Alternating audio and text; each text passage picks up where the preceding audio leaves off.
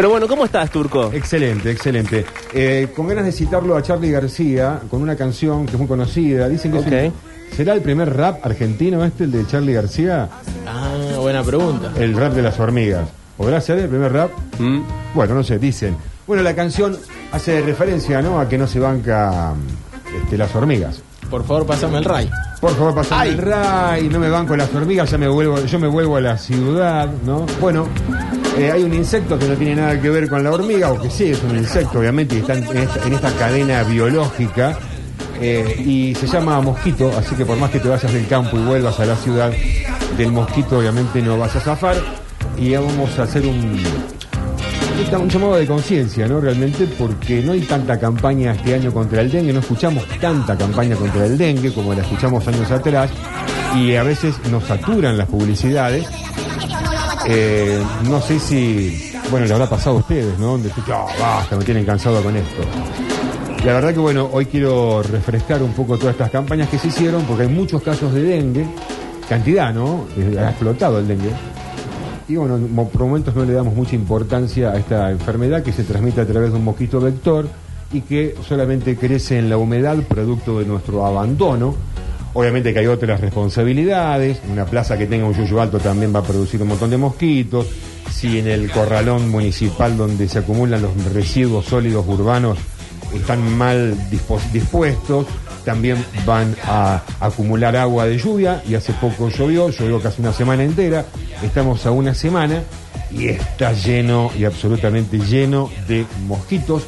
En la misma lluvia hace crecer más el césped en todos lados, no solamente el cacharro que tenemos en el patio, sino que también podemos tener rincones con mucho césped donde estamos produciendo este mosquito vector eh, que, bueno, se puede hablar mucho obviamente de los mosquitos, en el mundo habrá más de 3.500 mosquitos, Eh, este en particular que es un poquito el atigrado, es el que transmite tanto dengue como zika y chikungunya, el chikungunya. Bien. Este, El así que Aedes aegypti. el Aedes aegypti sería el, El es el mosquito, es el mosquito, claro, el mosquito transmisor. Claro. En realidad es la mosquita la que transmite todas las enfermedades. La mosquita es la, digamos, la- el mosquito hembra, es el que chupa sangre y el que transmite la enfermedad. El, el macho eh, participa en la cadena biológica comiendo polen y diferentes cuestiones de la naturaleza, ayuda a la descomposición de materias eh, orgánicas, el mosquito, por eso es que hay tanto, eh, es también alimento de muchos animalitos, pueden ser de aves o reptiles, de peces, diferentes anfibios. Es, una, es un insecto importante y obviamente cuando hay un montón también nos preguntamos, después de que nos picaron, nos picaron y nos picaron y ya aliviamos un poco o estamos más calmados, ¿por qué tantos mosquitos? ¿El mosquito realmente para qué sirve? ¿No lo podemos hacer bosta al mosquito? Y no, está dentro que- de la digamos cadena. que esa es tu política este año con todo. Sí, no, no, no, está- Pa, pa. no, no lo podemos hacer, lo podemos controlar obviamente dentro de una urbe. Hubo cantidades de campañas en su momento que salían a, a envenenarnos en la ciudad y hasta domicilio por domicilio. Había tanto dengue un verano que se- se- fue la campaña era esa, ¿no? Y, te- y- si había, digamos, eh, mayor cantidad de dengue en algún barrio, obviamente que se fumigaba todo el barrio y tocaban el timbre y pasaban a tu casa, y pasillos. Bueno, esas campañas hoy no existen, hoy lo que tenemos que hacer es extremar los cuidados, por eso insisto, llovió casi una semana entera la semana pasada, y no solamente acá, sino que también de arriba, la humedad es constante, está a full el mosquito, y lo podemos, bueno, en casa si queremos espantar de forma natural, hay muchos este, yuyitos que sirven para esta función, este, como la planta del cilantro, eh, la el, el laurel, la lavanda, eh, bueno, hay una, una, una la manzanilla también y la citronela. Son, digamos, muy conocidos, podemos en casa tener plantas de estas que van a ayudar a espantar un poco, a repelerlo en realidad, porque no lo van a matar.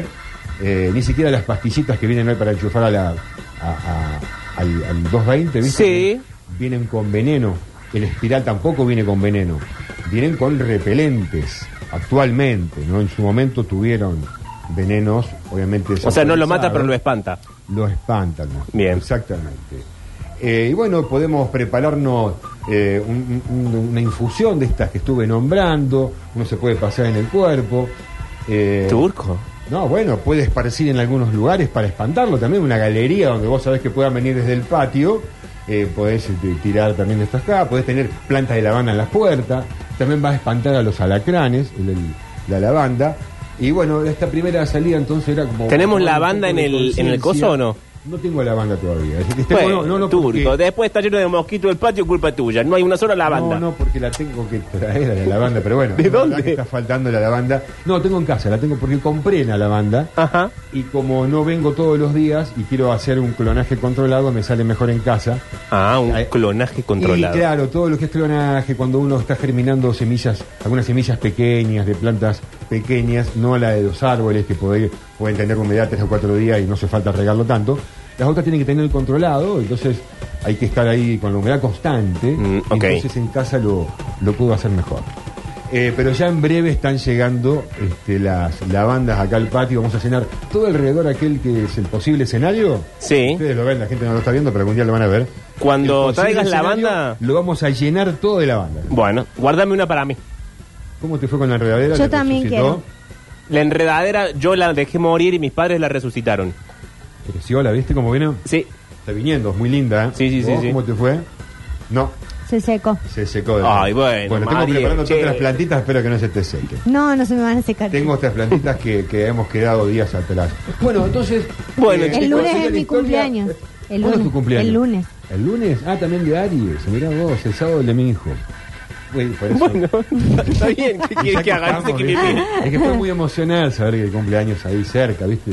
Y sí, Turco, ¿qué te parece? Bueno, entonces eh, no le echemos toda la culpa a, a- a otra gente cuando eh, en nuestro patio podemos tener el foco infeccioso de este mosquito. Ahí está. Si es que no descacharramos, como dicen todas las publicidades, hay que descacharrar.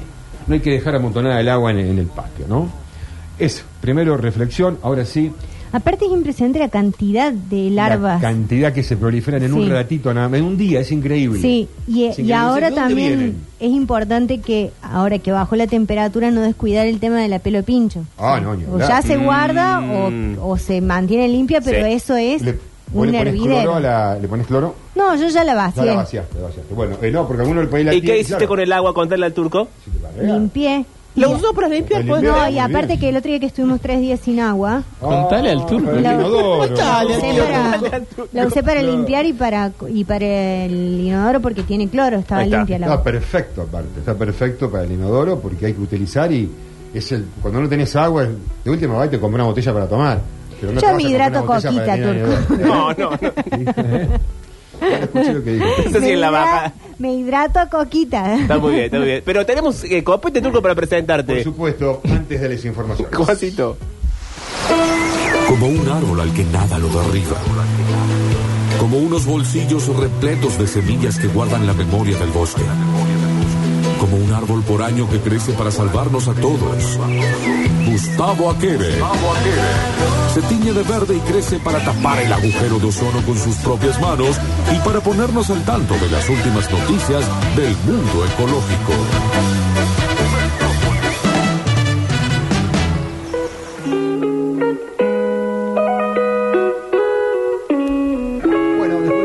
Un poquito de Charlie García, de otras hormiguitas y otros insectitos, este, vamos a irse a la información.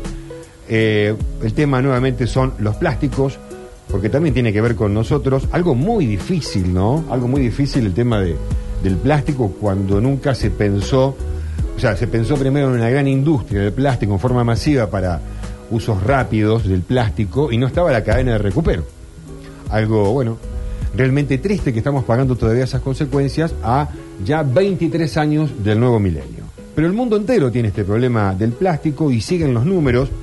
Eh, actualmente, es, según un estudio aquí ha sido presentado hace tres años, otra cuestión también los estudios siempre llegan tarde, las informaciones, eh, recién se publica ahora en un journal, pero en el 2019 ya se sabía esto y el estudio tiene 10 años atrás y se está basando en datos de otros estudios de 20 y 30 años más atrás para determinar que a partir de 1990, un gran consumismo en todo el mundo, es donde se empezó a detectar mayor cantidad de plástico en los océanos, pero que entre 1990 y el 2005 eh, fue donde se detectó la mayor cantidad de plásticos, ¿no? Explotó ahí. digamos. famosa explotó. Y en el 2005, eh, mucho, de a partir del 2005 fue mucho más rápido todavía. Y algo que no se ha frenado ahora. Y seguimos discutiendo, discutiendo. Y bueno, para tirar números, porque la verdad que con estos números no hacemos mucho, pero quienes hacen los estudios de alguna u otra manera tienen que basarse en números, como lo se basa Internet para hacer el cálculo y decir, vos vas a ver algoritmos, ¿no? Para vos vas a ver esta publicación porque es la que más está relacionada contigo. Eh, 170 billones de piezas de plástico se calculan que hay eh, flotando sobre los océanos. No, el estudio no cuenta el plástico que ya está por debajo del agua, sí, sí lo que está por debajo en estas islas ¿no? de plástico, pero no lo que está a mil metros, dos mil metros, ni tampoco lo que está en el fondo, porque no hay manera todavía de calcularlo, pero este cálculo de lo que flota sobre los océanos son de 170 billones de piezas de plástico de todo tipo de plástico, no solamente botellas. Eh, tenemos eh, tablas, eh, tenemos cajones plásticos, eh, tenemos plásticos de computadoras, de carcasas de computadoras, de todo tipo de plástico y entre ellos cuando hablamos de microplásticos, algo que no para de generarse y que nos tenemos que todo el tiempo estar preguntando, porque cómo hacemos, digamos, para no producir microplásticos cuando lavamos los platos con esponja, habría que volver al trapito, como hacían algunas abuelas, no existía la esponja, ¿no? Ellos le daban con un trapito. Eh, ¿Cómo hacemos para no producir microplásticos si todas nuestras suelas son plásticas? Eh, ¿Vamos a ir descalzo? Lavamos ropa y las prendas están llenas de nylon y también se despiden y todo esto va al círculo de agua y también termina llegando un día al océano, aparte de pasar por el río o el mar o por la purificadora de agua o la que hace el tratamiento de las cloacas. ¿Vamos a, andar, ¿Vamos a andar desnudos? No, con el tiempo vamos a ir cambiando también todas estas cuestiones. Y bueno, está difícil volver un poco al algodón. Eh, cada vez más nylon la ropa ahora porque también se encontró una utilidad para los plásticos reciclados de botellas PET. Es que ya cada vez más industria de, fibras textiles para, bueno, para vestirnos, ¿no? Y para hacer trapos también, de cocina y lo que fuera. ¿Y cómo hacemos? Con inventos in- en el medio de querer reciclar plásticos y generamos una economía del reciclaje y tenemos cantidades de botellas PET que van a una industria, a veces más pequeña, de escobas. Entonces, estamos todo el tiempo rascando la escoba contra el cemento y seguimos produciendo microplásticos. Es una tarea muy difícil. Eh, si antes llamé un poco a la toma de conciencia, esto también es para seguir tomando conciencia de qué hacemos y a dónde disponemos todos nuestros residuos. Recordemos siempre que todo esto que es de basura o que lo llamamos basura, antes es un desperdicio. Y ese desperdicio puede ser canalizado en alguna otra actividad. Vamos a otra información. Ay, Turco, noticia número 2. ¿Qué pasó? Eh, derechos digitales, el medio ambiente y la seguridad alimentaria. Tres Ok. puntos que venimos hace tiempo escuchando y hablando. También dentro de los objetivos de desarrollo sostenible a nivel mundial impuesto por la OMS eh, están estos tres puntos muy importantes. Pero en este caso es el punto que llegaron días atrás en lo que se llama la cumbre iberoamericana. Esa es la vigésima octava cumbre iberoamericana donde obviamente participó Argentina, Uruguay, todos los países iberoamericanos. Bien, hasta ahí bien. sí, hasta ahí perfecto, ¿no? Sí. Eh, bueno, estos tres puntos son los puntos que de tantas cartas que firmaron dentro de los 27 congresos seguramente anteriores, eh, se vienen hablando, mucho el medio ambiente viene incluido hace años, eh, pero viste que mucho no se hace y está muy individualizado. Acá hemos destacado algunos puntos de Uruguay en esta carrera eh, por la energía renovable, de que está sacado, ha sacado ventaja con respecto a otros países de Iberoamérica, porque bueno, ellos son un país chiquito, están organizados de otra manera y dentro de esa frontera pudieron llevar a cabo un plan sistemático en el que hoy tienen el 97% de la energía totalmente renovable. Eh, bueno, obviamente, y con, con miras a otras cuestiones, como el hidrógeno verde. Y los ojos están puestos, lo decíamos semanas atrás, desde el mundo entero hacia Latinoamérica, por tener estos recursos, de, digamos, de energías renovables, eh, de tan fácil producción, para decirlo, y que podemos vender, porque ya van a venir después las pilas y las cargas donde vamos a meter el hidrógeno verde y lo podemos exportar al hidrógeno verde. Por el momento se está llevando un poco de litio, el hidrógeno verde todavía no está, pero esta cuestión de la reunión, eh, también quiero remarcar que hace ya 50 años se llevó a cabo una primera cumbre mundial, donde ya había que tener en cuenta todas estas cuestiones eh, ambientales, de seguridad alimentaria, eh, derechos digitales. El derecho digital tiene mucho que ver con esto, permiso, de mm, tener eh, un poco de cuidado eh, con lo que se está llevando a cabo en la inteligencia artificial. Está avanzando demasiado, está confundiendo muchísimo también a la gente. Pero hablar de seguridad alimentaria y medio ambiente eh, es como escupir para arriba, me parece, dentro de los representantes que van a estas mesas, porque no hubo nunca proyectos interesantes, por lo menos aquí en la República Argentina. Eh, tenemos problemas ambientales muy grandes que mm, tienen que ver también con los basurales a cielo abierto, que no se, no se tocan, digamos, eh, tenemos más de 5.000, tenemos uno que está dentro de los 50 más grandes del mundo, que está en Bariloche, una ciudad completamente turística. Eh, hace 50 años se viene hablando de seguridad alimentaria, de medio ambiente, no, sí, no así de derechos digitales en aquella época, y no hemos llegado nunca a nada. Eh, quiero ser optimista y quiero creer ahora que Latinoamérica o Iberoamérica tiene esta posibilidad a nivel mundial eh, de ser vanguardia o de ser cabecera de matriz energética renovable. Quiero creer, porque soy optimista, Sí, que las cosas van a salir así. Pero en este mismo Congreso, ¿qué es lo que también se discute? Eh, hablan de lo que va se vaya, lo que se llama la nueva arquitectura financiera. Porque como siempre, ¿de dónde va a salir la guita para que hagamos todo esto? En esta arquitectura financiera, espero que se construyan los cimientos necesarios para que no se nos derrumbe, como viene pasando en este tiempo que no se construye o se construye en el aire. Ok. Vamos a la tercera.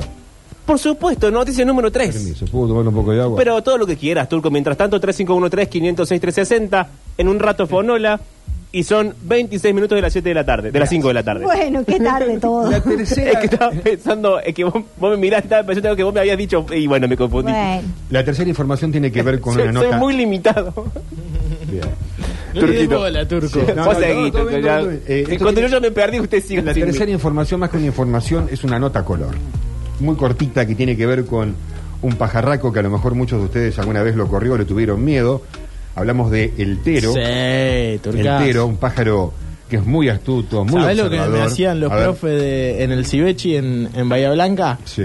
Cuando nos portábamos mal, nos tiraban la pelota lejos, Sí. donde estaban los huevos de los teros, y nos decían, anda a buscarla. Anda a buscarla. Y se veían en Anda- anda a bandadas. buscarla si tenés Bien. huevo. Los teros trabajan de a tres. De pareja son No dos, sé pero. si es esa la educación igual, ¿no?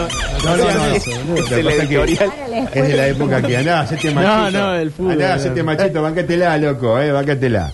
Bueno, Era así, era así. eh, entonces eh, vamos a hablar de este animalito precioso. Chao, muñeca, que la pase lindo, ¿eh? La saludamos a Mariel. Se quería ir como sin decirlo, pero sí, bueno. pero no, es que está la cámara prendida. Ah, es verdad, es cierto. Se estaban viendo, saludaron con todos. O se fue Mariel, eso Sí, es lo que está pasando. ¿Abrí la cámara en este momento? Porque No, creo que no, Nunca la abrí, perfecto, listo. Ahora No me pasa están, nada. nos están viendo a todos, ¿eh? Eh, no pasa nada, dice. No, ¿por qué hablar del tero? Porque así tenemos que estar. ¿No? Este bichito que decíamos es astuto, es muy observador. Ellos trabajan de a tres, más que sea una pareja. La que pone huevo, uno pone huevo, el otro lo cuida. Son tres, siempre viene uno prestado y cuidan sus nidos de esa manera. Eh, por eso distraen, hacen sonidos raros o hacen un sonido en un lugar y te confunden de que están en un lugar y no están en ese lugar porque vos te estás acercando Mm. al nido. Eh, hay varias cuestiones de, bueno, que la naturaleza tiene estudiado su- sus movimientos. Eh, decíamos que, bueno, es un lindo pajarraco, está mucho acá en Argentina, en casi todo el territorio, en muchísimos lugares del país, en altura, en el llano, Uruguay tiene muchísimo tero. Es más, la camiseta de Uruguay está, no tiene representado el escudo con un... El escudo El- el de la. Asociación Uruguaya de Fútbol. Fíjate, sí, eso me parece que es la cabecita de un tero. Y bueno, ellos son muy estrategas, como decíamos, eh, saben engañar a la gente que anda dando vuelta eh, y observando. En un momento, tero, tero, tero, te están teriando. Entonces te dicen, ¿viste que está el dicho? Aquí en el barrio. Así se dice, turco. Tero, tero, no, bueno, dice, eh, pues, creo que vendría de ahí ¿no? el nombre. Tero, Sí. Eh, vos salís a la calle, ves a alguien en la vereda, uno- una persona que Ah, el seleccionado de rugby. El seleccionado de rugby, la selección de rugby, exactamente Ah, ok, ok. tiene alterito en su, en su logo, Sí.